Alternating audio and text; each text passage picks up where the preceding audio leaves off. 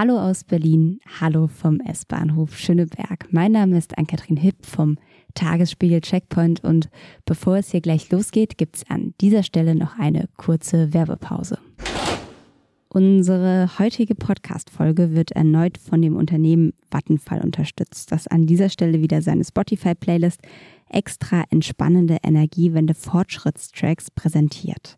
Vattenfall hat es sich zum Ziel gesetzt, ein fossilfreies Leben innerhalb einer Generation zu ermöglichen und will mit der Playlist positive Entwicklungen aufzeigen, an denen bereits gearbeitet oder zumindest intensiv geforscht wird. Die Playlist besteht aus insgesamt sieben Tracks von je einer Länge zwischen 10 bis 15 Minuten und jeder von ihnen behandelt einen spezifischen Schwerpunkt zum Thema fossilfreies Leben. So wird zum Beispiel über Solarstrom gesprochen und darüber, wie fossilfreier Wasserstoff für die Elektrifizierung der Industrie eingesetzt werden könnte. Laut Vattenfall hat man einen ruhigen, gleichmäßigen Tonfall gewählt, sodass sich das Ganze zum Einschlafen, Meditieren oder einfach nur kurz mal Pause machen eignet. Extra entspannende Energiewende Fortschrittstracks jetzt nur auf Spotify. Und damit zu unserem heutigen Gast und das ist der Rapper Megalo.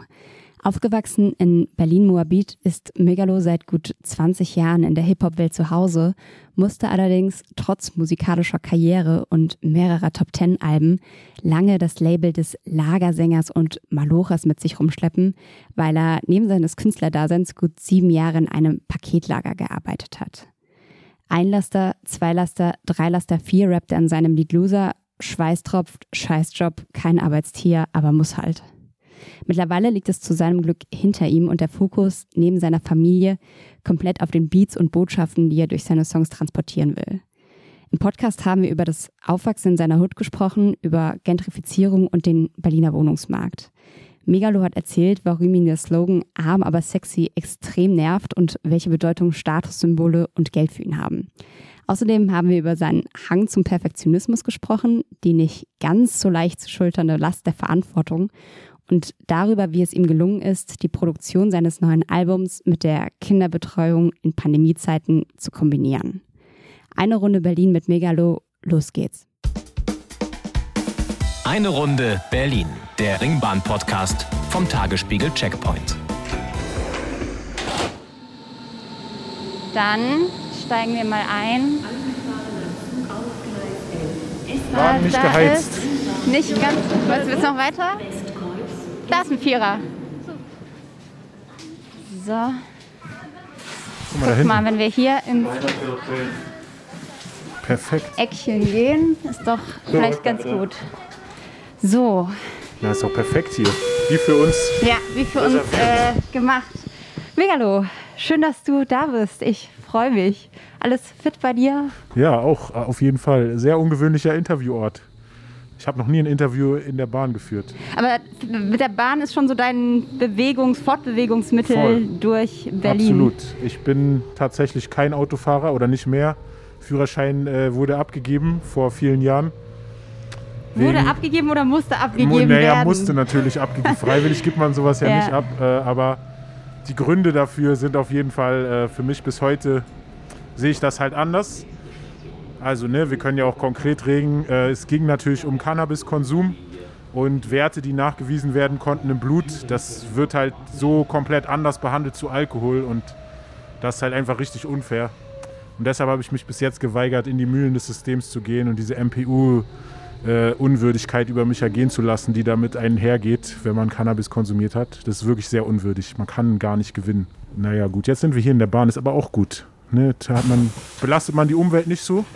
Und ich komme ja in Berlin auch überall gut hin. Mit dem Auto ist gar nicht so viel einfacher. Die Leute stehen im Stau, stressen sich, sind genervt. Ich kenne genügend davon. Die waren ohne Auto entspanntere Menschen. Du hast dir ja, oh, draußen ähm, Er wird natürlich Baustelle. immer gebaut in Berlin, In Berlin wird immer gebaut. Äh, du hast dich ja entschieden, am S-Bahnhof Schöneberg einzusteigen, was mich tatsächlich gewundert hat. Ich hätte einen Ja. anderen Ort vermutet. Warum Schöneberg? Ja, das ist für mich von da, wo ich komme, was wir jetzt äh, dem Zuhörer vorenthalten, ist es für mich ein äh, guter Ort, um sozusagen sich zu treffen. Also ein gut zentral gelegener Ort. Okay, aber wo du herkommst heute Nee. Morgen, möchtest du nicht verraten. Genau. Ein, ein Stück Privatsphäre möchte man sich lassen. Also so viel steht fest, ich wohne nicht mehr äh, physisch in Morbid, wo ich eigentlich herkomme und der Bezirk, den ich repräsentiere in Berlin, Morbid, Tiergarten, Aber da bin ich nicht hergekommen. Okay, das heißt, du bist umgezogen und Richtig. jetzt willst aber nicht ganz genau sagen, wohin. nee. Und warum Moabit verlassen? Ähm, warum verlassen? Ja, also ich war jetzt nie so ein Typ, der gesagt hat, ich muss immer hier bleiben und so weiter.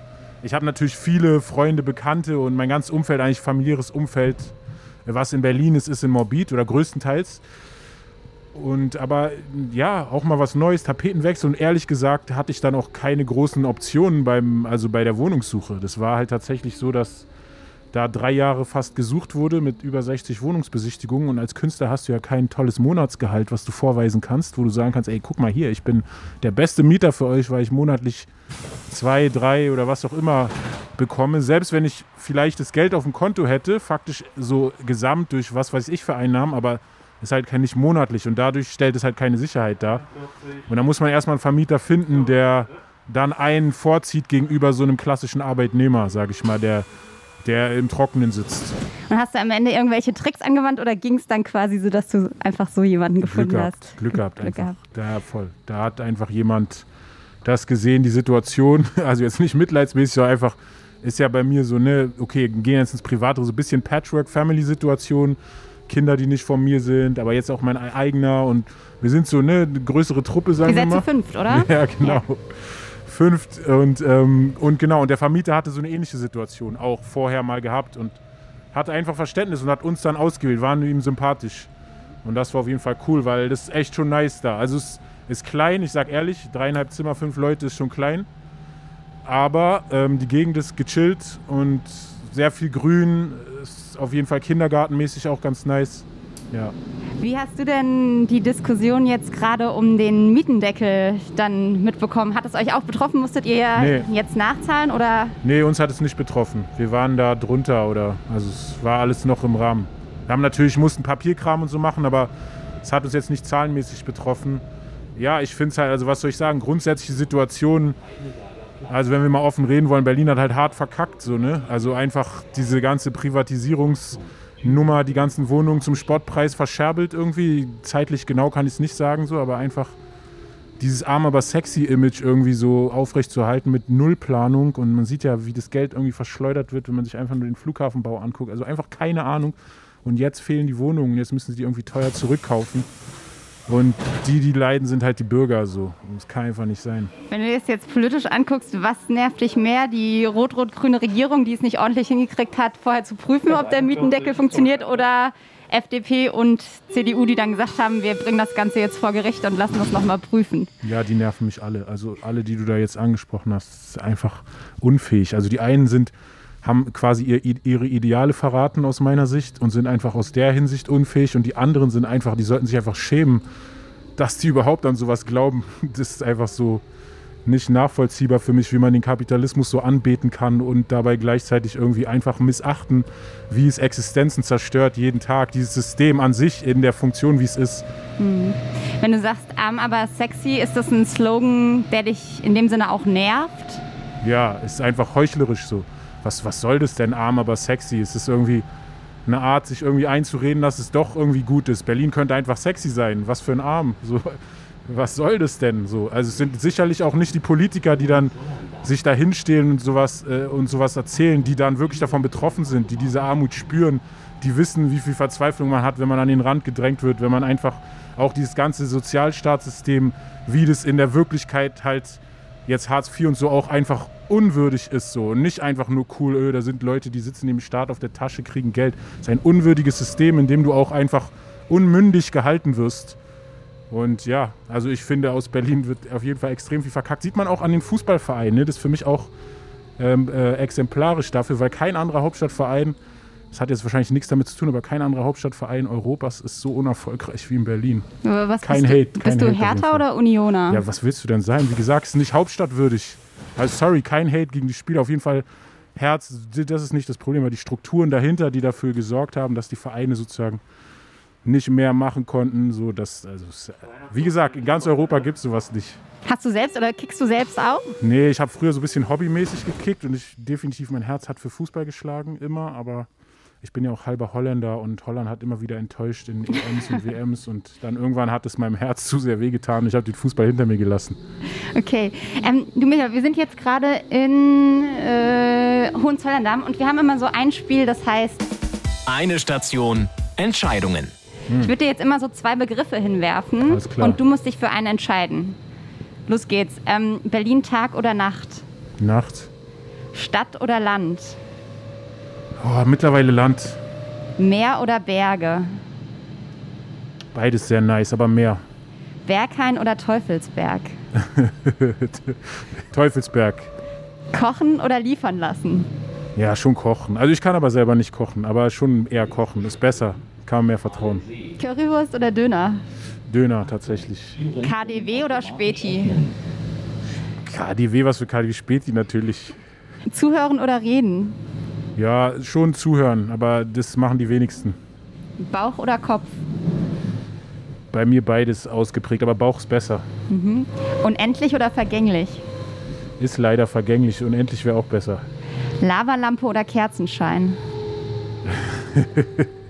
Das ist von mir, ne? Irgendwas Kerzenschein, aber Lavalampe. Beat oder Botschaft? Beat oder Botschaft? Oh. Ja, Botschaft ist natürlich das Wichtigste, aber die kann auch über den Beat kommen. Braucht man keinen Text. Studio oder live? Studio. Zeit stillstehen lassen oder Zeit reisen können?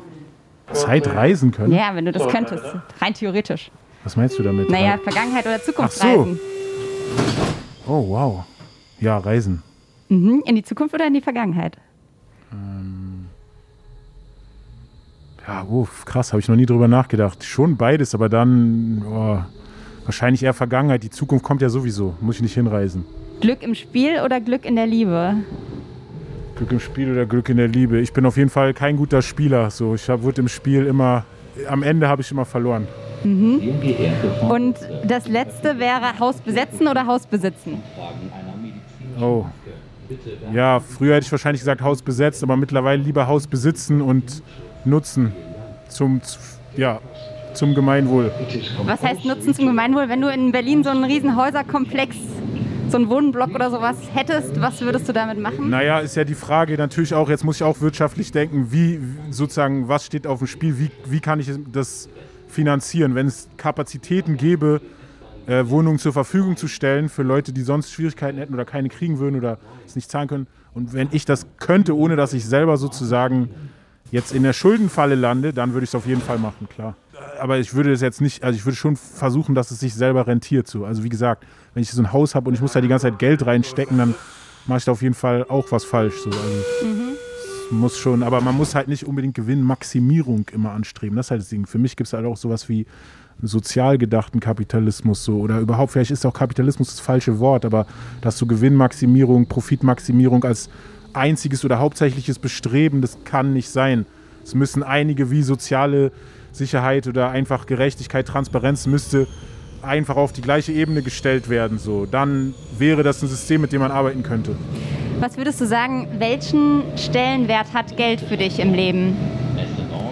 Also ich selber persönlich äh, finde, empfinde keine Freude an Geld so. Ich empfinde aber Freude an den Dingen, die Geld machen kann. Also sozusagen Geld ist auch irgendwie ein Machtinstrument halt. Also Macht im Sinne von Einflussbereich, Dinge selber entscheiden zu können, in Realitäten umsetzen zu können, Gedanken oder Vorstellungen, Wünsche in die Tat umsetzen zu können. Dabei hilft Geld natürlich. Aber das Geld an sich hat für mich persönlich, also es berauscht mich nicht jetzt irgendwie, dass Geld in meinen Händen ist oder diese Nummer halt, die bei Rappern oft gesehen wird, dass es so gar nicht geht ohne Geld. So, das nicht. Aber ich sehe auf jeden Fall immer mehr die Notwendigkeit von Geld, wenn man, wenn man bestimmte Stufen erreichen möchte. Von welchen Stufen sprichst du da? Oder wenn wir vielleicht uns auch die letzten, weiß ich nicht, Monate angucken, was waren so Sachen, wo du gesagt hast, da hast du jetzt irgendwie Geld für investiert Ja, und ja. das hat es auch gebraucht und das hat sich auch gelohnt? Ja, zum Beispiel jetzt in meinem Fall, ich bin ja Rapper oder Texter, wenn du so willst. Und das hat mir dann irgendwann nicht gereicht. Und dann habe ich halt angefangen, Beats zu machen. Und allein dafür brauchst du Equipment. Da musst du dann halt, je nachdem, was du willst, natürlich gibt es sehr günstige Möglichkeiten, aber oftmals hat dann auch eine gewisse Qualität. Oder zum Beispiel noch besser kann man es bei Kameras sagen. Wenn du Videos und Fotos machen willst, an irgendeinem Punkt brauchst du halt wirklich Geld, um eine gewisse Qualität damit zu haben. So. Und dann ist halt, wie gesagt, das meine ich mit Stufen, ist die Frage halt, wo du hin möchtest, was du halt machen können möchtest. Ich persönlich für mich sehe gerade, dass ich in diesen Bereichen sehr gerne ähm, weiter wachsen möchte und sozusagen nicht an ein finanzielles Limit oder so stoßen zu müssen. Und, und wie gesagt, also alleine wenn man jetzt irgendwie so eine Filmkamera oder so denkt, also ich bin noch meilenweit davon entfernt, aber das, da bist du schon fast im sechsstelligen Bereich dann so. Also es ist halt einfach teuer. Und würdest du sagen, du kommst gerade mit dem, was du an Geld hast, damit gut klar? Ja. Um deine Träume auch verwirklichen Ja. zu können? Ja, was heißt gut? Ne? Es geht immer besser, aber ich bin trotz Pandemie und dass so wirklich die Einnahmen wirklich krass eingebrochen sind, habe ich es besser gehandelt oder handeln wir das aktuell besser, als die anfängliche Angst vermuten ließ. Also ich dachte, das würde halt so richtig alles und bei vielen Leuten ist es ja auch so, dass existenziell halt so wirklich am Limit einfach ist so und wie gesagt, bei mir ist auch nicht alles cool, aber trotzdem kann ich irgendwie immer noch mich gerade weiterentwickeln. Ich kämpfe nicht ums Überleben oder so in dem Sinn. Und das ist ein absolutes Privileg, ein absoluter Luxus. Und deshalb bin ich mir schon darüber bewusst, so dass ich nicht rumheulen kann, nur weil ich mir jetzt keinen neuen Computer leisten kann oder so, sondern oder leisten möchte, weil andere Dinge einfach wichtiger sind, sondern ich kann schon äh, mit Dankbarkeit das fokussieren, was ich habe. Du hast ja jetzt in den vergangenen Monaten auch viel an deinem neuen Album gearbeitet, was in diesem Jahr rauskommen wird. Wie gut hat das denn unter Pandemiebedingungen funktioniert? Ja, es war schon auf jeden Fall ein ziemlicher Stress. Also bei uns ist ja, ich habe ja einen vierjährigen Sohn auch, der ist halt fast die, das ganze Jahr fast zu Hause gewesen. Also wir hatten, also wir haben, kriegen natürlich keine Notbetreuung und Systemrelevanz. Kannst du knicken als Künstler, gibt es keine Systemrelevanz. Und ähm, ja, also es war auf jeden Fall, weil halt in dem Alter kannst du auch nicht sagen, geh mal jetzt spielen oder so, sondern alle. Der braucht halt, Beschäftigung. Ja. Ja. und alle, die da sind, müssen halt mal ran. So. Und das saugt auch enorm viel Energie, die ganze Zeit so ähm, äh, die Aufmerksamkeit auf jemanden zu lenken, der halt wirklich die ganze Zeit deine Aufmerksamkeit will. Ich liebe mein Kind und ich bin sehr froh über die zusätzliche Zeit, die ich bekommen habe. Ähm, einfach, dass er halt die ganze Zeit vor Ort war.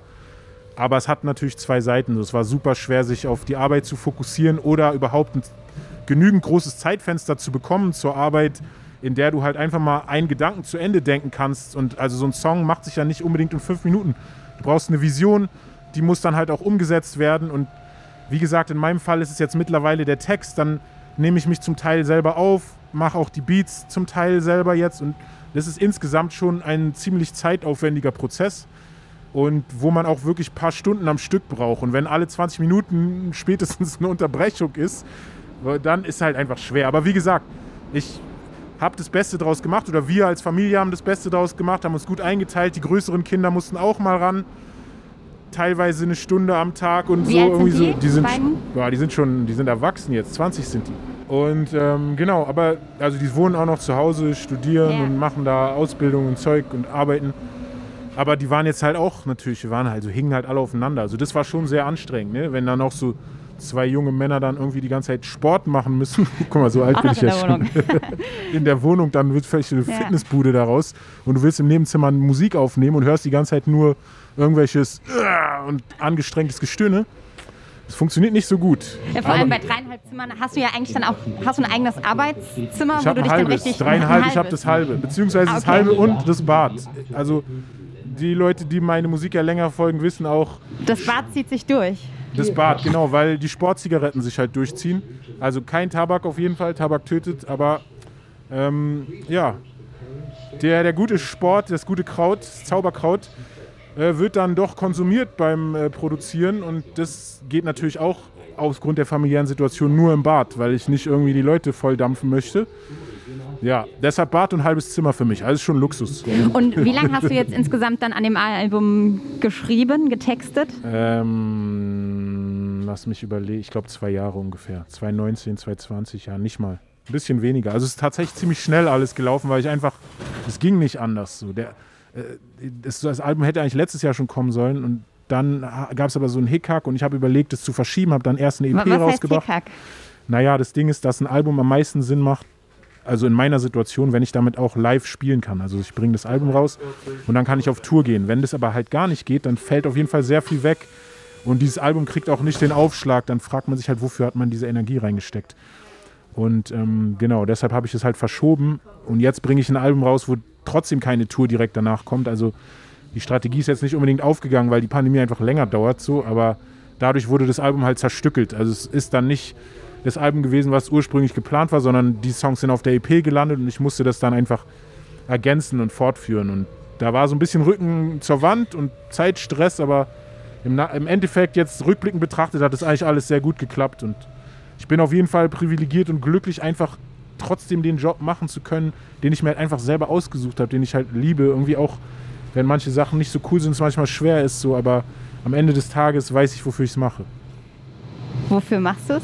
Ja, weil ich halt überzeugt bin, da, also ich mache es halt aus Leidenschaft einerseits, also die Kunst an sich, das, was ich da drin sehe, da, ich möchte halt einfach, ja, der Beste auch sein. Also jetzt nicht im Sinne von, alle sollen sagen, ich bin der Beste, sondern ich möchte halt einfach nicht irgendwann aus Faulheit aufhören oder sagen, jetzt äh, kann ich alles und lehne mich zurück, weil man, das ist ein Irrglaube so. Also es gibt halt immer was Neues zu lernen und das interessiert mich halt auch alles und ich möchte einfach immer weitergehen so. Und ja, zum anderen natürlich dann jetzt Familie und Verantwortung möchte ich in der Lage sein, mit dieser Leidenschaft oder diesem, dieser Überzeugung, dieser Berufung sozusagen dann auch auf jeden Fall meine Familie zu ernähren.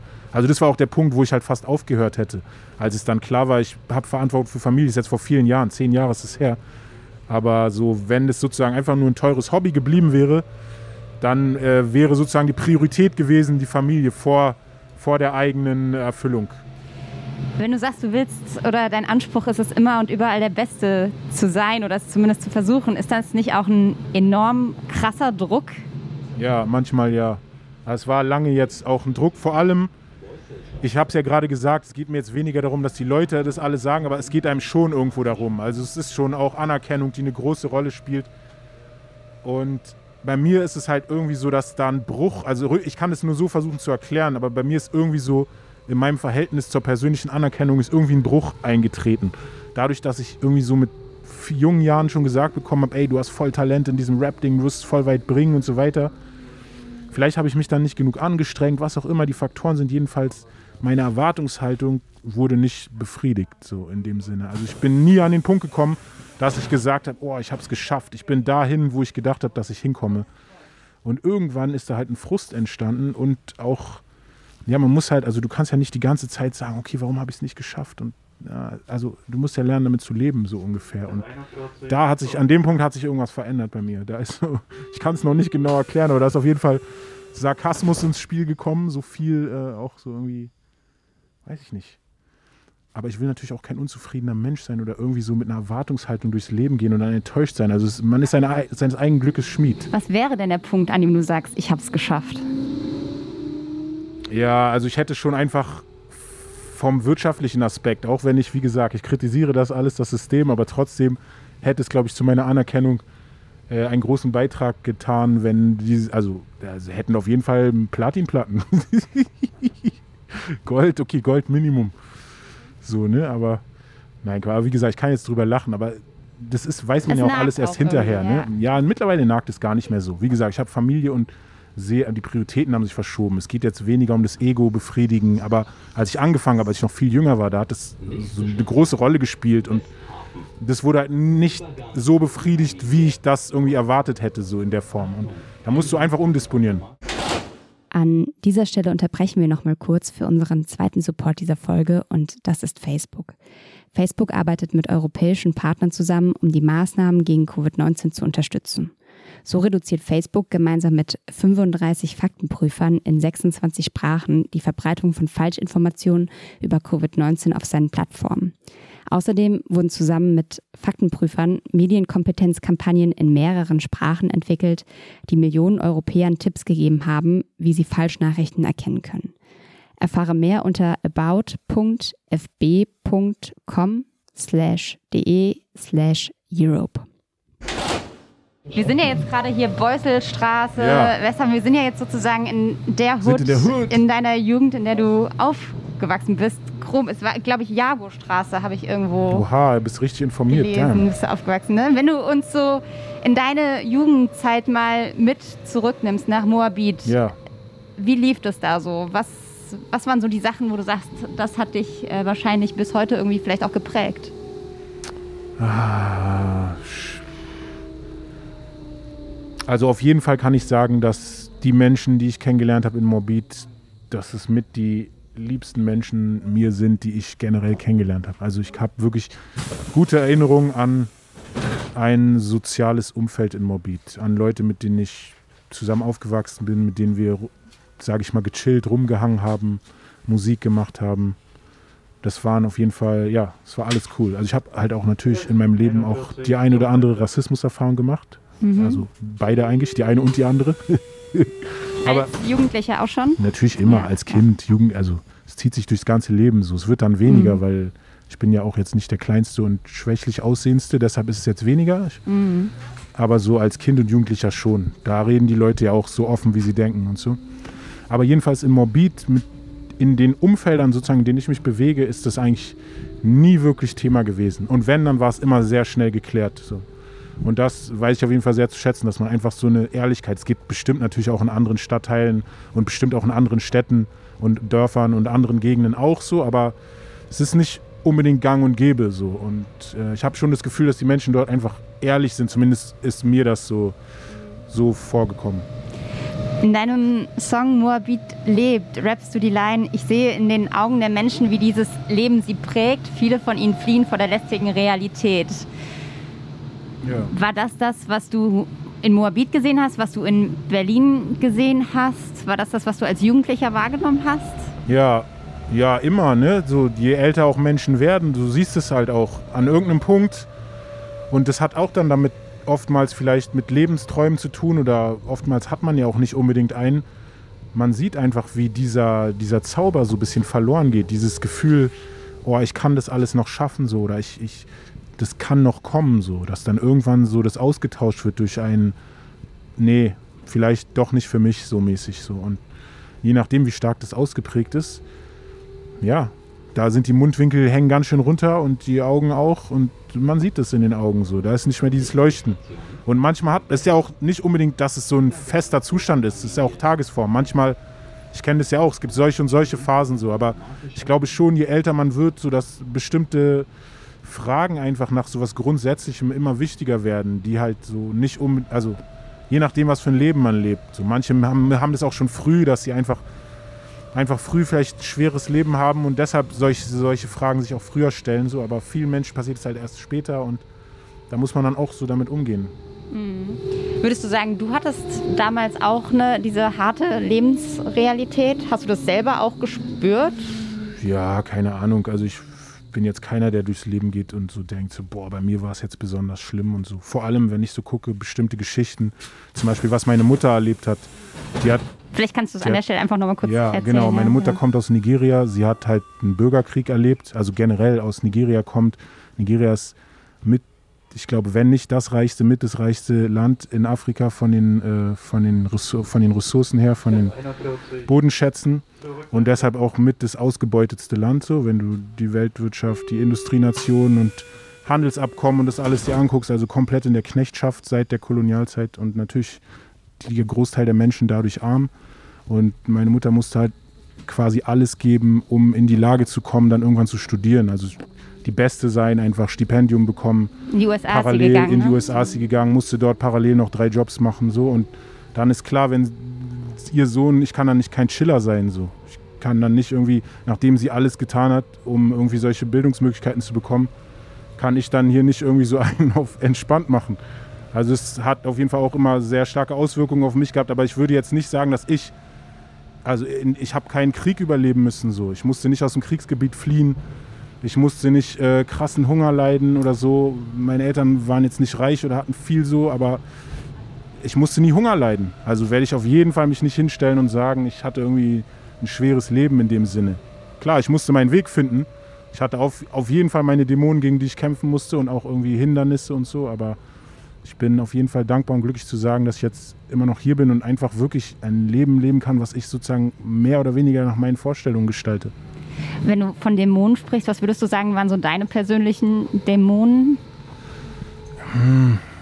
Ja, es ist schwer, das alles so aufzuschlüsseln. Es gibt so verschiedene Sachen. Also ich glaube, vieles kommt ja so auch aus der Kindheit erstmal und da muss man damit lernen, umzugehen, sozusagen mit diesem Blick, der auf einen gelegt wird.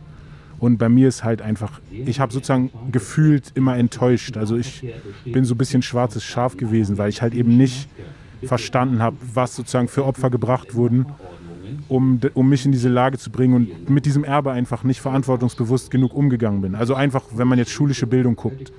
Ich hätte einfach, sozusagen, mir standen alle Türen offen, einfach von der Ausbildung meiner Mutter her.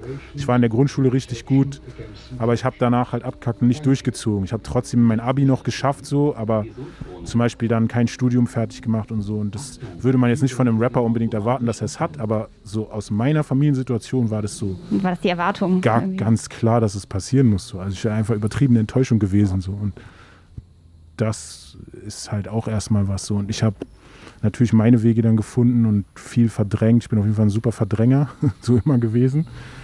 Und ja, gewisse Substanzen, die halt auch helfen, so Abstand zu Dingen zu haben, die mich halt einfach bis, also wie gesagt, dieses Zauberkraut halt, das hat auch natürlich seine zwei Seiten. Ich halte es grundsätzlich für eine Medizin und ich halt, denke, es hat mehr Gutes als Schlechtes, aber wenn, wenn es dein Leben sozusagen so sehr mitgestaltet, dass du es einfach täglich brauchst. brauchst, dann ist es an diesem Punkt halt ja, ist da auch eine Abhängigkeit so. Und das muss man auch irgendwie versuchen, nüchtern zu betrachten. Und was es auch mit einem macht, langzeitwirkungstechnisch.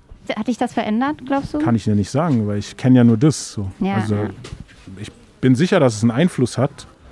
Wie gesagt, so mir geht's gut. Ich kenne Leute, die sind, haben Psychosen bekommen und so. Und klar, ich habe auch meine depressiven Phasen oder schlechte Phasen, aber ja, insgesamt komme ich sehr gut klar mit meinem Zauberkraut. Hast du denn neben dem Zauberkraut, wenn du Ja, sagst, so andere Laster, äh, ja, nein, ja, ja. Nicht, La nicht Laster, ich hätte jetzt eher andersrum Laster. gefragt, Sachen, die dich rausholen sozusagen aus den schlechten Momenten. Das ist wahrscheinlich, äh, also du, du sprichst ja auch viel darüber, dass die Familie für Mhm. Ja. dich einfach schon mittlerweile einen mega großen Stellenwert hat, wenn man sich auch sozusagen so ein bisschen ähm, deine, deine Laufbahn sozusagen anguckt. Ne? Das, da war ja auch irgendwie 2009, 2010 rum so der Bruch, wo vorher ging es viel eben um dieses Bling Bling, diese Scheinwelt, diese, dieser Rap-Welt. Ähm, und plötzlich Statussymbole halt, ne? Genau, Statussymbole, die du dann aber irgendwie, wo du gesagt hast, das legt jetzt irgendwie, das ist nicht mehr so relevant, sondern jetzt kommt es irgendwie auf das Ehrliche an und auch ein Wort, was unglaublich viel in allen Dingen, die ich über dich gelesen habe, du immer wieder in den Mund genommen hast und vorhin auch schon, ist Verantwortung. Ne? Also Ja. dieses Verantwortungsding scheint ja dann doch irgendwann einen großen, eine große Bedeutung für dich zu haben. Was, was bedeutet für dich denn Verantwortung in dem Sinne? Ja, also Verantwortung ist, glaube ich, das größte Erbe so von der Erziehung meiner Eltern bzw. meiner Mutter. Dass ich einfach das Gefühl habe, ja, das schuldig quasi, das schuldig meinen Ahnen und meinen Nachkommen einfach und damit auch irgendwie der Welt, so wenn du es halt, weil du kannst dich ja nicht so loslösen, so als Menschen, also über so Sachen denke ich halt auch immer mehr nach, das Kollektiv Mensch und das Kollektiv Natur, also wir sind ja auch eigentlich nur Teil der Natur halt, wie jedes andere Lebewesen auch. Und einfach so seinen Platz in dem Gesamtkonstrukt versuchen nachzuvollziehen. Und wenn man guckt, wie wir die Welt halt auch immer mehr so, ja, einfach verschmutzen, wie, also an was für einem Punkt wir jetzt schon sind, so fünf vor zwölf oder vielleicht sogar schon zu spät. Also klimapolitisch meinst du jetzt? Oder? ja, auch, Ja. genau. Ja, ja, das, also jetzt, aber das ist jetzt nur ein Beispiel für Verantwortung. Was ich damit meine, ist, ist einfach das Bewusstsein, sich dafür, dass man halt, du hinterlässt halt einen Abdruck so und alles, was du machst, hat irgendwie Auswirkungen so und gute und schlechte. Das einfach mehr ins Bewusstsein zu, zu ziehen. Es passiert, glaube ich, aut also, glaube ich, automatisch beim Älterwerden und bei mir hat es auf jeden Fall auch mit der Erziehung zu tun. Und äh, gibt es Dinge, wenn du selber jetzt sozusagen Vater geworden bist und über deine Erziehung nachdenkst, die du übernommen hast vielleicht auch oder die du anders machst jetzt bei deinen Kindern? Ja, ja, auf jeden Fall. Was ich auf jeden Fall anders mache, ist Lie Liebe nicht mit Leistung. Äh, ich, ich will jetzt auch nicht behaupten, dass es so passiert ist, aber ich habe es auf jeden Fall so aufgefasst, dass also es ist auch bis jetzt bei mir, ne, ich bin mit mir besonders zufrieden oder fühle mich besonders wohl, wenn ich übertrieben viel mache, so, wenn ich was Gefühl habe, was leisten zu können. So, und das ist natürlich dann auch immer rein subjektiv, was ist jetzt wirklich Leistung so überhaupt. Oftmals bin ich in Situationen, wo mir Leute sagen, ey, du hast das und das und das gemacht und für mich ist es keine Leistung so. Ich habe nicht das Gefühl, dass ich was geleistet habe und es fühlt sich auch nicht gut an. Oder so an, als ob, also so schulterklopfmäßig fühlt sich nicht an. Also man muss selber subjektiv sozusagen das Gefühl haben, ja, und das ist super anstrengend, weil äh, wenn du nicht die ganze Zeit was am Leisten bist, dann bist du eigentlich nur unzufrieden mit dir und das auf keinen Fall möchte ich das weitergeben.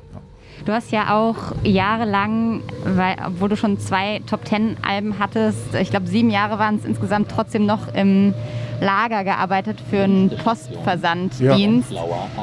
Gibt ja auch verschiedene Lieder, in denen du drüber singst, Triple-Schicht, wo dann irgendwie morgens im Lager malochen, dann irgendwie zu Hause Family und abends noch Musik machen. War das so eine Zeit, wo du sagst, da hast du das Gefühl gehabt, da hast du richtig was geleistet? Weil ich meine, da hattest du im Prinzip ja sonst keine Zeit mehr für nichts mehr, sondern der Tag war Voll. mehr oder minder durchgetaktet. Ja und nein. Also es hat auf jeden Fall geholfen, sodass ich nicht genügend Zeit und genügend Energie hatte, um irgendwie darüber nachzudenken, ob ich was richtig oder falsch mache, weil ich einfach so erschöpft war. Aber ich hatte nicht das Gefühl, dass diese Lagerarbeit sozusagen die Leistung ist, die mich zufrieden macht, sondern es war halt das Notwendige so, aber es war jetzt nicht, also was ich meine mit Leistung ist, dass ich zum Beispiel, also ich merke das jetzt immer mehr so, dass dieses Rap-Ding macht mich, das ist halt irgendwie so wie ein Einstieg. So. Ich habe das Gefühl, ich bin erst zufrieden mit mir, wenn ich Content-Kreation komplett verstehe. Und da gehören so viele Bereiche jetzt dazu, visuell, Audio, das, schlüsselt sich in unendlich viele Bereiche auf so. Und das wäre jetzt zum Beispiel, wenn ich das Gefühl hätte, ey, ich habe einen kompletten Überblick über diesen Bereich und kann halt auch vieles selber machen.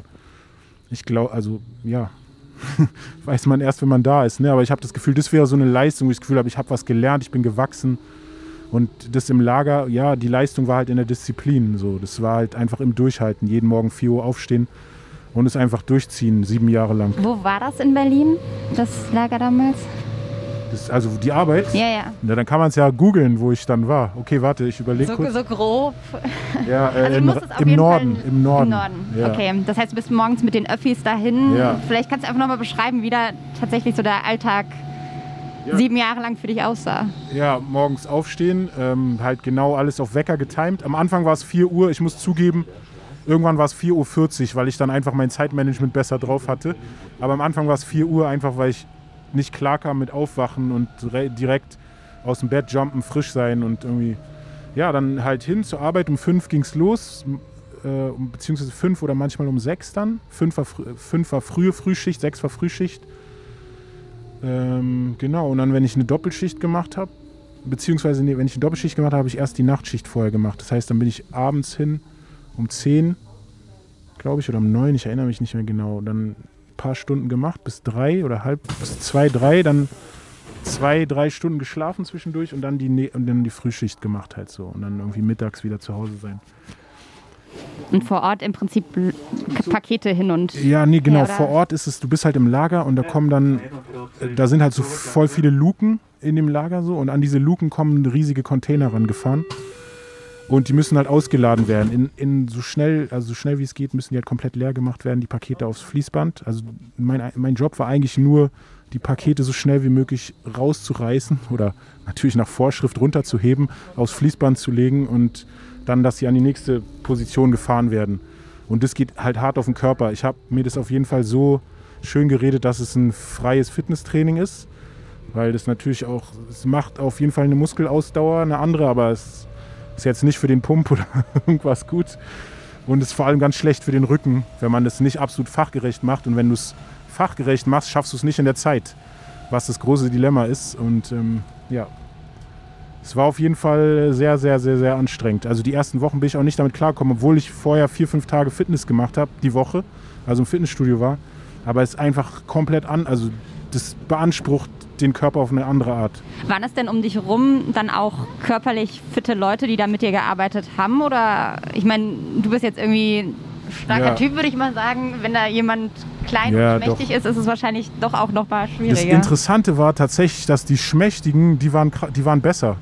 Also oft, ich hab, weiß nicht, vielleicht ist einem der eigene Körper dann im Weg oder der sozusagen, wenn du Pakete von ganz oben nach ganz unten hast, du ja mehr diese Hebe-Senk-Bewegung, die auch viel Zeit kostet. Also es gab ein paar echte Legenden da im Lager, die waren so schnell, die haben so ein, das war wirklich unmenschlich, was die geschafft haben und teilweise, wenn ich halt auch gucke, so einer, dem hat es halt niemand gedankt. Am Ende hat er einen Bandscheibenvorfall bekommen und war einfach Arbeitsinvalide. Davor war er eine Legende und äh, ja, am Ende hat die Firma vielleicht Danke gesagt und ihm noch ein paar Monate bezahlt oder so, aber er hat davon nichts gewonnen. So. Mhm.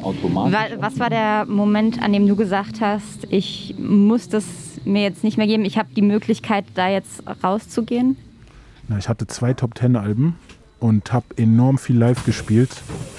Und meine Hauptkohle ist durchs Live-Geschäft gekommen. Und irgendwann war es halt einfach dieses Polster oder im Sinne von, ne, ich, wenn ich jetzt die Lagerarbeit aufhöre, habe ich erst mal ein halbes Jahr oder kann halt gucken. So, dass ich muss nicht gleich den nächsten Job suchen. Und dann hat sich halt immer weiter getragen mit den nächsten Auftritten und dem Geld, was reingekommen ist. So, aber es ist auf jeden Fall nicht jetzt so sicher, sicher. Ich habe nichts zurückgelegt für später oder so mäßig. Rentenmäßig, Vorsorge. Nix, noch Ja. gar nicht so. Also ich kann jetzt in dem Jetzt-Zustand die Familie ernähren.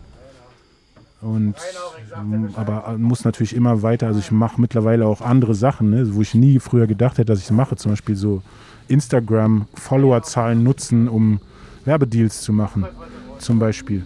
Hätte ich früher nie gedacht. So. Ich würde auch nicht alles machen. Also es ist nicht, dass ich meinen Arsch verkaufe mäßig so, sondern es muss schon Bezug geben zu dem Produkt oder was auch immer es ist halt irgendwie. Aber ja, trotzdem krass, so, zu was für Mitteln man auch dann gebracht wird. Nervt dich das, dass du selbst zu solchen Mitteln greifst oder ist es dir. Also dieses Influencer-Dasein kann man ja so und so sehen irgendwie. Ich bin auf jeden Fall keiner, der sich gerne selbst darstellt. So. Ich weiß, dass es notwendig ist und ich finde es auch schön, die Aufmerksamkeit sozusagen auf die Kunst zu haben. Aber ich tue mich sehr schwer damit, mich selber so in Szene zu setzen und ja, auch auf der, also dazu gehört ja auch das auf der Bühne sein und so. Das musste ich alles halt lernen als Teil des Jobs und, sa- und sehen, dass es halt irgendwie, ich brauche das, damit ich erfolgreich bin. Und aus dieser Motivation heraus konnte ich das dann auch machen und das macht dann auch irgendwann Spaß. Aber ich bin auf jeden Fall nicht der Typ. Ich habe andere Leute gesehen in diesem Business, so die sind auf jeden Fall der Typ dafür und die wollen einfach zu jedem Zeitpunkt in der Kamera sein und gesehen werden und je mehr Zuschauer, desto besser. So, das ist bei mir nicht so.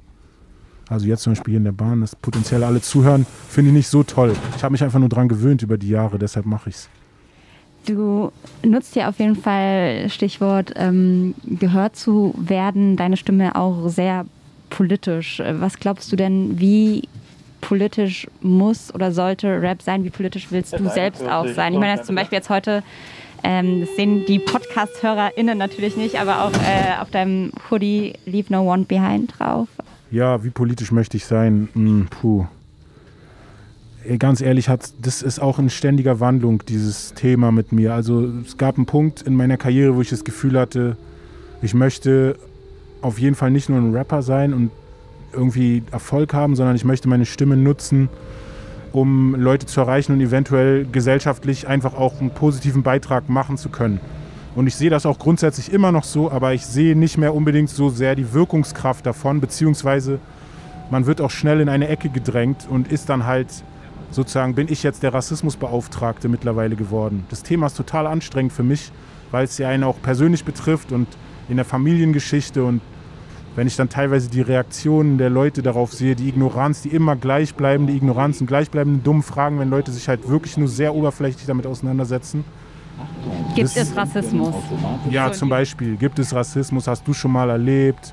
Ähm, keine Ahnung, dann so, aber es ist, oder grundsätzlich dieses, wenn man von sich selber ausgeht, ja, ich habe aber doch dieses und jenes Wort immer gesagt und ich meine es doch gar nicht so und warum soll mir jemand verbieten, dass ich das jetzt sagen kann? Dieser Reflex, dass man irgendwie einem der Mund tot gemacht wird, das ist absurd.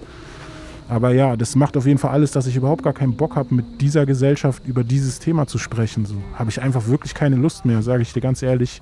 Und mittlerweile mache ich es auch nur noch aus einem Verantwortungsgefühl heraus, weil ich das halt losgetreten habe und auch gemacht habe und ich auch sehe, dass immer mehr Künstler das auch machen. Jetzt nicht unbedingt nur wegen mir, sondern weil die Zeit halt auch jetzt eine andere geworden ist. Jetzt zum Beispiel, wenn man guckt, seit letztem Jahr George Floyd und es ist schon ein bisschen eine andere Diskussion. Aber ich persönlich bin müde von diesen Diskussionen und möchte ehrlich gesagt mit, also meine Musik und so in den Vor- Vordergrund stellen und auch da nicht unbedingt immer was Politisches sagen müssen. Ich habe wirklich so ein Zwanggefühl auch damit leiden. teilweise gerade auch Grund, aufgrund meiner Verantwortung, auch dieses Verantwortungsgefühl. Und immer wenn ich so ein Zwanggefühl merke, darauf reagiere ich so sehr allergisch. Deshalb ist bei mir gerade so, eigentlich habe ich keine Lust. Aber es ist natürlich auch ein Privileg, sowas zu sagen, man hat keine Lust. Ja, und ich meine, du hast dich aber zum Beispiel mit dem Album B BMS BSMP, BSMP Platz an der Sonne, unbedingt anhören. ähm, hast du ja ganz klar sozusagen schon, ich glaube, man kann das schon so sagen, bevor die Debatte auch jetzt mit George Floyd und so weiter so größer wurde, hast du ja schon einen Punkt gesetzt, so, ne? Also, Ja. ähm, Ja, also das war halt ein Herzensprojekt auf jeden Fall und da haben wir auch nicht daran gedacht, dass es die Debatte mal äh, hier an so einen Punkt kommen würde oder dass es so in den Vordergrund gerät. Für uns war das einfach nur wichtig, auch so sowohl, also einfach der panafrikanischen Bewegung gegenüber uns unseren Beitrag zu leisten. So. Und das sehe ich, den Beitrag sehe ich letztendlich, müssen eigentlich alle Menschen leisten, aber auf jeden Fall alle Menschen äh, afrikanischer Herkunft, so sei es auch wenn sie sozusagen in der Diaspora, also nicht in Afrika leben, so das wir können also erstens mal einfach das Bewusstsein dafür, dass es hier immer Leute geben wird, die uns nicht äh, als Deutsch oder als was auch immer so dem westlichen Ideal äh, entsprechend sehen werden und dass einfach weiterhin Afrika ausgebeutet wird. Also solange Afrika ausgebeutet wird, gibt es keine Gerechtigkeit und Gleichheit in der Welt. Das für mich eine Prämisse auf jeden Fall. Du musst Afrika den Afrikanern zurückgeben und allein dieses Bewusstsein ist bei fast niemandem hier in der Gesellschaft und die Themen werden natürlich auch nicht diskutiert. Wenn man jetzt guckt, irgendwie wird gerade diskutiert, dass Deutschland, glaube ich, oder sich weigert, äh, teilweise geraubte, also Kulturschätze zurückzugeben, so, weil sie der Meinung sind, die können besser darauf aufpassen als die Afrikaner. Das, also die Afrikaner können schlechter auf, ihr eigenen, auf ihr Eigentum aufpassen. Das muss man sich mal überhaupt auf der Zunge zergehen lassen. Diese Arroganz, diese Deutungshoheit, also ja. Bist du eigentlich hin und wieder noch in Nigeria? Also versuchst du da immer mal wieder ja. hinzufahren? Oder, oder gut, gerade ist Pandemie, da ist wahrscheinlich schwierig, aber pflegst du da die Beziehung? Also ich würde ganz gerne da äh, meine Verbindungen besser aufbauen so und auch checken, dass ich irgendeine Form habe, dass ich da immer wieder hinkommen kann. Also auch irgendwie so, ja, irgendwas dort haben. Aber ich bin super weit davon entfernt. Also das größte Hindernis ist, dass ich die Sprache oder eine der Sprachen nicht spreche. Und ich glaube, das wäre schon wichtig, gerade im Land wie Nigeria. Es gibt auf jeden Fall Nachbarländer in Westafrika, die sind auf jeden Fall ein bisschen entspannter, was, sage ich mal, Leute von außen eingeht. Aber wie gesagt, die Lage in Nigeria ist einfach extrem aufgrund dessen, dass die Ausbeutung so extrem ist. Ein Prozent, ein Prozent der Gesellschaft hat halt 99 Prozent von allem so und der Rest ist halt übertrieben arm und das ist halt einfach krass angegliedert und verwurzelt in, dem, in der Kolonialzeit, die bis heute halt einfach andauert. Und das macht es extrem schwer, äh, in Nigeria sich anzusiedeln, ohne dass du da jetzt einen Background hast. Noch Family richtig, die, mit der du da Kontakt hast? Oder nicht, nicht, nicht welche, die mir helfen könnte, auf jeden Fall äh, was da zu machen. Es gibt so den einen oder anderen Onkel, der da was hat, aber die Verhältnisse sind jetzt nicht so gut, beziehungsweise, ja, also ich glaube schon, was, was so wie ich das verstehe gerade, ist, was ich an Vorleistungen geben muss, ist wirklich, dass ich da kein Ausländer in dem Sinne bin, sondern dass ich einfach aufgrund der Sprache da zurechtkomme. Sonst besteht die Gefahr, dass man halt einfach ja, ausgenutzt wird, sagen wir so. Ausgenutzt in welchem Sinne meinst du? Finanziell und so. Einfach. Keine Ahnung, du bist halt, kommst halt aus Europa, das heißt, du hast automatisch Geld. Und ja, also es wird schwierig sozusagen in eine Situation zu kommen, dass ich halt optimal arbeiten kann. Mit ich ich brauche halt einfach die richtigen Kontakte, die mich nicht ausbeuten wollen. Und dafür brauchst du entweder Familienkontakte, die in der Lage sind, oder du musst halt so gut einfach mit der Sprache und allem sein, dass du dich halt nicht verarschen lassen kannst. Aber wie gesagt, nochmal ganz wichtig ja. ist einfach diese Ausbeutung, die da dem vorangeht. Die Menschen wären nicht so, wenn sie nicht so über Jahrhunderte ausgebeutet worden wären und immer noch werden. Wir sind jetzt nochmal anderes Thema Treptower Park. Ja. Hier ist ja oh, das arme Park. Baby. Yeah. Ich hoffe, hoffe, dein Sohn schreit nachts nicht mehr so viel. Nee, der ist jetzt auch größer. Mit vier Jahren. der, ist ist aber seine Schreie sind nicht mehr so süß. Die sind dann so. Äh, Gibt es süße und nicht süße ja, Schreie? Ja, ich glaube schon. Also als Säugling sozusagen ist das Kind zwar anstrengend, aber für die Eltern ist es anders so. Das macht die Natur, glaube ich, ganz clever, dass du so durchhalten kannst. Aber dann später, wenn die älter werden, dann ist halt nicht mehr dieses so, du musst dich jederzeit um die kümmern, dann nervt es einen auch mehr. Wir sind ja jetzt quasi so in der Nähe von der Mercedes-Benz Arena und ich fragte mich, wäre das ein Ort, an dem du spielen wollen würdest? Mercedes-Benz Arena? Wieso? Weil es eine große Firma ist und. Weil es einfach eine große also grundsätzlich eine große ja. Halle ist ja. mit sehr vielen Menschen drin. Ich glaube, das Größte, was du bis jetzt hattest, war Wald. Waldbühne Bühne, war ich, ne? genau. Ja. Wie viel passen Waldbühne? Ich weiß nicht, was größer ist, Waldbühne oder volle Splashbühne. Also so 20, 30 war, glaube ich, mein größtes. Oder ja, irgendwie sowas. Ich weiß nicht, was in die Mercedes-Benz-Arena reinpasst. Ich weiß es jetzt leider auch nicht genau, aber es ist so die größte Halle, glaube ich, auf aber jeden Fall in Berlin. Was auf jeden Fall der Unterschied ist, ist, ob man vor diesen ganzen Menschen spielt, weil man Teil eines Festivals oder eines Kollektivs ist, was so viele Leute zieht, oder ob die für dich alleine kommen. Das ist natürlich nochmal ein Unterschied. Also ich sag mal, so ein Konzert von mir, ein Solo-Konzert, wo 500 Leute kommen, die aber nur wegen mir sind, geht halt krasser ab als irgendein Festival, wo 10.000 Leute sind, die aber halt einfach nur da sind, weil das Festival läuft so. Wenn du nicht der Hauptakt bist, sagen wir mal. Klar, du kannst da auch abgehen lassen, auf jeden Fall. Aber ich finde das schon, die Leute, wenn die richtig Bock auf die Musik haben, die da gerade gespielt wird und wirklich dafür da sind, ist echt nochmal was Spezielles. Gibt es ein Konzert, von dem du sagen würdest, das war so dein Herzensding, das war das Geilste? Oh, es gab schon wirklich viele besondere Momente mit den Menschen. So einfach die Dankbarkeit, so die Wertschätzung zu sehen. Das ist echt an vielen Orten sehr besonders gewesen. In Berlin, in Hamburg, in Stuttgart, in Frankfurt, in Köln, in. Das war jetzt aber nicht München. eins. Ja, weil es wirklich schwer ist. Also, was ich herausheben kann, ist das erste Mal, dass ich Standing Ovations bekommen habe. Das war in Stuttgart. Das war auf der, ich glaube, der Endlich und Endlich Tour, also 2013 mein sozusagen erstes erfolgreiches Album, mit dem ich endlich eine Karriere bekommen habe. Und da haben die Leute halt einfach, also ich, das war nach irgendeinem Song, nach Dr. Cooper, der war zu Ende und die haben bestimmt noch drei Minuten, ich kann es dir nicht sagen, also es kam mir wie eine Ewigkeit vor, haben die halt einfach Lärm gemacht und geklatscht und gejubelt und einfach, ich habe halt nichts, also ich kannte das bis dahin nicht so. Für mich war das okay, kurzer Beifall oder wie auch immer Beifall und dann geht es halt weiter oder ich bin jetzt auch nicht der Typ, der sich dann unbedingt da hinstellt und darin badet so, weil es ist halt nicht so mein Naturell. Aber das war einfach krass. Also ich war wirklich erschlagen von dieser Energie und den Emotionen, die da einfach zurückgekommen sind, minutenlang halt. Das war total krass. Wenn wir darüber reden, dass du immer so ein bisschen versucht hast, zu den Erwartungen deiner Eltern gerecht zu werden, kommen die zu deinen Konzerten? Ja, ich will das eigentlich nicht. Aber mein Vater war schon mal da, schon ein paar Mal. Meine Mutter noch nicht. Warum willst du es nicht? Weil der Druck ist mir dann groß unangenehm. Ja, ist mir unangenehm und ich bin halt, ne, so das Kind, was man früher war, ist halt schon auch was anderes so. Also ist jetzt nicht, dass ich meine Eltern belüge über wer ich bin, so, aber ja, man ist schon ein bisschen, bisschen vielleicht, ich weiß nicht, was das richtige Wort ist. Ich zeige einfach mehr von mir, wenn sie nicht da sind. Aber kriegen die das nicht sowieso mit durch deine Präsenz in Medien, in deinen Videos, die du drehst? Ja, mein Vater kriegt schon ein bisschen was mit. Der guckt halt auch die Sachen und den interessiert es auch ein bisschen. Meine Mutter ist nicht so interessiert, sagen wir mal so. Also unser Verhältnis ist alles gut, aber ich habe mich auf jeden Fall damit abgefunden, dass es, also ich werde sie damit niemals begeistern können. Sie ist froh, dass ich meine Familie ernähren kann und dass ich Verantwortung übernehmen kann und damit ist unser Verhältnis auch cool, aber Ich glaube, du hast irgendwann mal in einem Interview gesagt, dass sie es gut fand, als du bei Markus Lanz Ja, in der richtig, genau. Gesprächsrunde standest. Ja, wenn, wenn ihre Freundinnen manchmal auf sie zukommen und ihr sagen, dass ich zum Beispiel im Tagesspiegel oder irgendwo stattgefunden habe und die das gelesen habe, das sind die Momente, wo sie dann an, an dieser Stelle Grüße ist. an die Mama. Also, hier sind wir im Tagesspiegel. Genau. Ähm, wenn du jetzt dein aktuelles Album, wird es auch den Titel 21 21, genau, 21. 21, wie Morbid. Deutsch oder Englisch?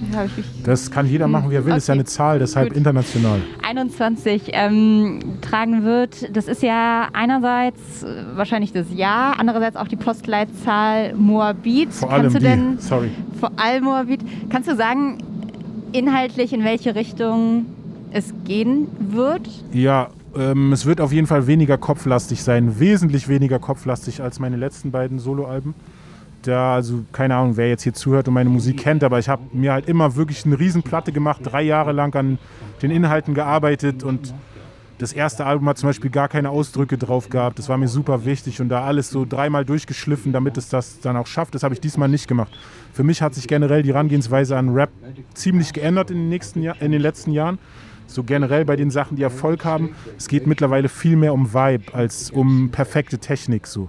Technik ist hart in den Hintergrund getreten, beziehungsweise ist halt einfach äh, ein sozusagen wa- etwas, was man haben muss, aber über was keiner spricht. So. Das Wichtige ist heutzutage oder jetzt schon seit ein paar Jahren, dass es halt einfach diese Magie des Moments beinhaltet. Und das ist halt der Vibe. So wie, wie fühlt sich der Künstler in dem Moment, wo er aufnimmt? Das spürst du durch die Aufnahme. So wenn er lächelt beim Recorden, dann spürst du das so. Und dieses ganze Melodie-Game, was ja auch dazu gekommen ist, hat ganz viel damit zu tun, dass in dem Moment einfach auf den Beat gefreestylt wird und dann wird einfach ein Vibe gecatcht so und das hat halt eine gewisse Magie. Auf der anderen Seite geht manchmal ein bisschen Technik verloren, beziehungsweise man muss halt einfach einen anderen Prozess. Also ich habe aufgehört zu schreiben oder schreibe viel weniger Texte jetzt. Ich versuche viel direkt vor dem Mikro zu machen. So, das heißt einfach Beat an, Kopfhörer drauf, einfach in einer möglichst entspannten Stimmung sein und dann einfach gucken, was der Beat einem diktiert. Und da so dann versuchen reinzukommen. ist halt auch, also so eine Technik, du kannst manchmal nur eine Zeile dann zurück. Also es geht leichter mit einem jemand, der dich aufnimmt, der das halt diese Technik perfekt beherrscht. Aber da gibt es halt ein paar Amis, kann man sich auch angucken, alles, wie die das machen. Die sitzen dann eine Stunde im Studio, Instagram Live läuft und die machen halt einen Song, wo die vorher keinen Text dazu hatten. Das passiert einfach so durch den Vibe. So. Und genau, mein Album beinhaltet sehr viel Vibe, sehr viel ähm, auch Haltung gegenüber der Szene, ist auf jeden Fall so der, der Claim, der, der, der Thronanspruch wird gestellt, aber ich versuche jetzt weniger alle zufriedenzustellen oder besonders gesellschaftskritisch oder sowas zu sein. Das habe ich weniger versucht auf dem Album.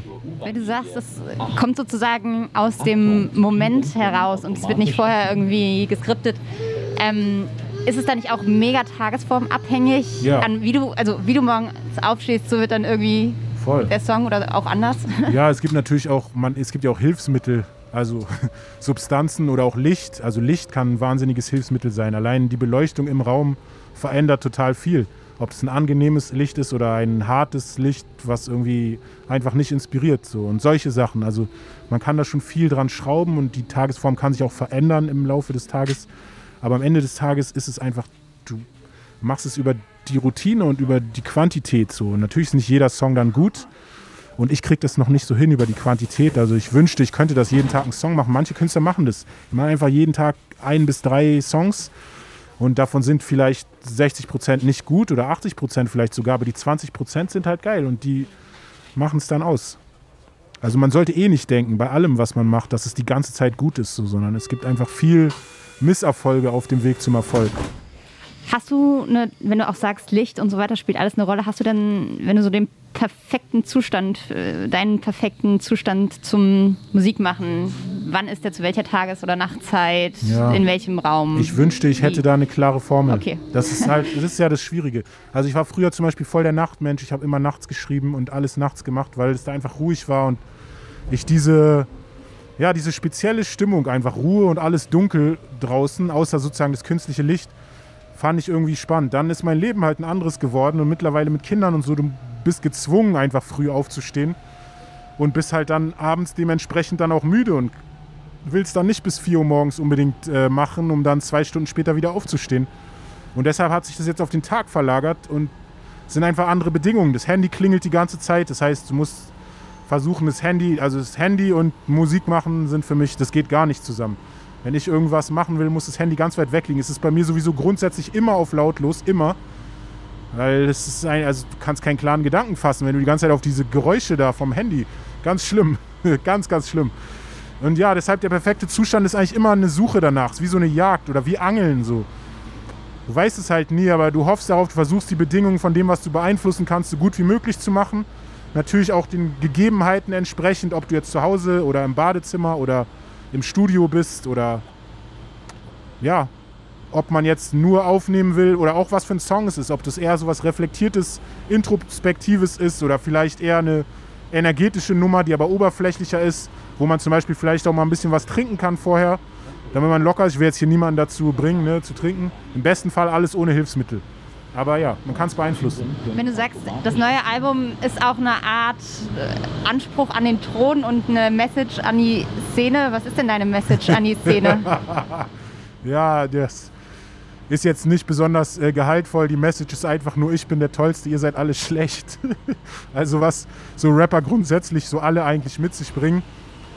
Ja, ähm, ich, genau. Das, Ist das denn, ab- aber ist das denn auch, wenn du, viel, du hast vorhin viel drüber gesprochen, über Selbstzweifel, über Ja. den Anspruch. Also ist es so ein, das, was du sagst, ich gehe jetzt eine Nummer, mach drei Nummern drüber und gehe ins Hm, mach das. Ironische. Bitte, bitte. Ist das, das ist die Frage, ob du, ob du das machst. Ach so, ja, es ist überzeichnet, natürlich. Also es ist auf jeden Fall ein bisschen überzeichnet. Und Rap ist ja auch so Eskapismus. In dem Sinne, dass der Rapper oder der Künstler, der, der, der überhöht sich immer so ein bisschen so. Also stellt sich immer toller dar. Man muss jetzt nicht unbedingt lügen dafür, aber als Rapper bist du halt meistens souverän und du schaffst halt die Dinge in deinem Text. Und, Wobei du das ja in den letzten Alben Weniger oder gemacht hast. Weniger Genau, gemacht genau, hast. genau, Ne? Also ja. ist es jetzt eigentlich wieder ein ich komplettes. mach's wieder mehr, ja. Was, was, war, was war die Ursache dafür, dass du gesagt hast, Beides Das geht andere, zusammen. ja. Ich, ich, sorry, ich wollte dich nicht nee, unterbrechen. nein, nein, erzähl, bitte. Äh, Ich, ich wollte, ah ja, also beides geht eigentlich zusammen. Ich finde, man kann selbstkritisch sein und auch letztendlich auch mit seinen Selbstzweifeln offen umgehen und trotzdem irgendwie versuchen, also beziehungsweise diesen, aus diesem Eskapismus was rauszuziehen für sich. Einfach auch diese souveräne Figur dann auch zu sein. Also es geht beides zusammen. Es passiert auch beides auf dem Album. Aber ich habe mich jetzt bei diesem einfach dazu entschieden, weniger Songs zu machen, wo ich, um diesen Song zu machen, irgendwie ins Innere rein muss und mich kaputt machen muss oder gefühlt wirklich so direkt an die Stellen, wo es weh tut und irgendwie so, das wollte ich einfach weniger, weil. Ist auch verdammt anstrengend. Ja, genau, weil es anstrengend ist und man wirklich dafür auch eine spezielle Ruhe braucht, so oder eine gewisse, ja, einen gewissen Tunnel, sage ich einfach mal, einen Kreativtunnel und den hatte ich dieses Mal nicht und ich wollte da auch nicht hin. Ich wollte einfach nicht mehr dieser verkopfte Künstler in diesem Moment jetzt sein. Ich wollte etwas machen, was mehr aus dem Moment kommt und auch, deshalb heißt das Album ja auch 21, was auch ein bisschen dahin geht, wo meine Anfänge waren. Also ich habe in Morbid angefangen zu rappen und am Anfang ging es halt viel um Anerkennung und das Ego und das andere Geschlecht und einfach Anerkennung, ganz viel so halt. Und ja, ich bin ein bisschen wieder in diese Energie zurückgegangen, habe dahin, weil ich einfach an diese Leichtigkeit wieder zurück wollte. Es hat einfach keinen Spaß mehr gemacht, die ganze Zeit Verantwortung zu empfinden und nur an sich zu arbeiten und irgendwie es versuchen, allen recht zu machen und nee. Ja. Bist du heute noch oft in Moabit? Ich bin schon noch oft in Moabit. Also mein Hauptstudio, in dem ich auf, aufnehme, war bis vor ein paar Tagen noch in Moabit. Jetzt ist der Kollege leider umgezogen. Aber ich habe immer noch viele gute Freunde. Ganyan Stallion, mein Hauptproduzent, lebt auch noch in Moabit. Familie ist noch, also meine Eltern sind noch in Moabit. Also ich bin schon noch oft in Moabit, nicht so oft wie früher und ich habe jetzt auch nicht mehr die Zeit mit den Jungs so abzuhängen, sag ich mal. Wir alle haben nicht mehr die Zeit so in der Form. Aber hin und wieder kommt man doch schon noch mal zusammen und genießt auf jeden Fall auch die Erinnerung an die alten Zeiten. Was würdest du sagen, hat sich im Gegensatz zu den alten Zeiten an Moabit selbst am meisten verändert in den letzten 20 Jahren? Ja, es wurde schon krass umgebaut. Also dieses ganze Szeneviertelisierung, was so durch Berlin geht, irgendwie, dass irgendwie immer mehr so Malls hingebaut werden und irgendwie der ganze Scheiß. So, der passiert leider auch in Morbid. Die versuchen die Anbindung an den Hauptbahnhof zu machen. Ich glaube, mit Morbid hat es so szeneviertelmäßig bis jetzt nicht so gut geklappt wie mit Friedrichshain und so und Kreuzberg. Kommt vielleicht noch. Ja, ich hoffe nicht halt so. Also, weil am Ende des Tages die Verlierer sind meistens die Alteingesessenen so. Und die Gewinner sind dann die, die sich leisten können, die dazuziehen und da halt ein Business aufmachen. Und ja, ich hoffe, dass es Morbid davon verschont bleiben wird, aber ich glaube nicht, wenn ich die Entwicklung betrachte. Gibt's denn, was, ist denn, was sind so deine Orte, die du da heute noch hast, wo du sagen würdest, Deine Ecken? Also eine Ecke ist auf jeden Fall, also das ist ja richtig nah an der Spree. Ne? Die Morbid ist ja eine Insel, auch komplett von Wasser umgeben. Und da, wo ich aufgewachsen bin, war fast direkt an der Spree, also wirklich 100 Meter, 200 Meter von der Spree entfernt. Und ich glaube, das, also Wasser hat für mich immer eine spezielle Bedeutung gehabt. Und ich glaube, das hat mich auch sehr geprägt. Es macht mir immer noch bis heute sehr viel Spaß, wenn ich mal da bin in der Gegend, dann auch einfach da lang zu laufen, an der Spree lang wenn mein Weg mich da vorbeiführt zur S-Bahn, dann nicht einen anderen Weg zu nehmen, sondern auf jeden Fall da am Ufer, auch wenn es ein bisschen länger ist oder so. Ansonsten, die meisten Sachen sind halt irgendwie bei Leuten zu Hause. Das ist jetzt nicht unbedingt an einen Ort gebunden. Da war tatsächlich auch ein Sportverein oder der ist immer noch da. Der TSV Gutsmuts. Da war ich auch als Kind sehr lange. Der hat mich auch sehr geprägt, aber da habe ich jetzt halt keinen Bezug mehr zu. Was hast du da für Sport gemacht? Ich habe Leichtathletik und Judo gemacht. Über ja, zehn Jahre sogar. Also Leichtathletik noch intensiver als Judo. Judo war nur bis zur Blaugutprüfung, dann habe ich irgendwie aufgehört. Leichtathletik hätte ich auch irgendwie Berliner Kader und sowas kommen können, beziehungsweise dann vielleicht auch deutschen Kader für Sprint und Weitsprung, aber Schulbildung war wichtiger für meine Mama. Wärst du denn gerne Leichtathlet? Nee, mittlerweile nicht, mehr auch zu alt. Ist ja auch nur was kurzfristiges. Ich bin schon froh, dass mit der Musik geklappt hat. Melo, wir sind schon wieder in Schöneberg. Ich würde sagen, wir machen uns mal langsam. Hier, hier. Steigen aus. Lang genug hier rumgefahren. so toll ist in der S-Bahn auch nicht. Komm, war doch jetzt nett. war kuschelig. okay. Ähm, vielleicht letzte Frage, bevor wir zum Ende kommen. Gibt es eine Herzensline aus dem neuen Album, die du schon mal raushauen willst als Spoiler? Boah, eine Herzensline. Ich habe doch gerade vorhin gesagt. Oder halt Sachen, die nicht Herz sind, sondern einfach nur alles Punchline. Eier, kein Herz. Weiß nee. ähm, ja. Mir fallen alle möglichen so von dieser Sarkasmus, ich zahle es der Gesellschaft heim, wieder Sachen ein. Gibt es denn irgendwas? Ja? Ja, nee, sag du was. Gibt es vielleicht irgendwas mit Berlin-Bezug, wenn wir hier im Berlin unsere Runde drehen, aber muss auch nicht. Ja, es gibt eine Line, ich komme aus Moabit, ich habe mich nach vorne gehieft. da ist halt einfach der Bezug zum Feld und das sagt halt viel aus so.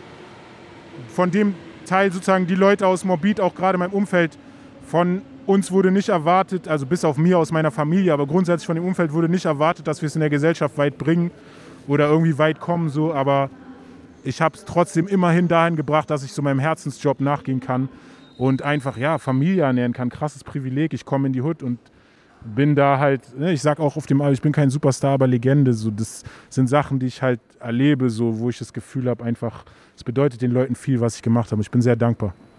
Das ist doch ein gutes Schlusswort. Vielen Dank, Megalo. Danke dir. War mir eine Freude. Ähm, das war eine Runde Berlin. Wir verabschieden uns an dieser Stelle. Bis bald. Eine Runde Berlin, der Ringbahn-Podcast vom Tagesspiegel Checkpoint.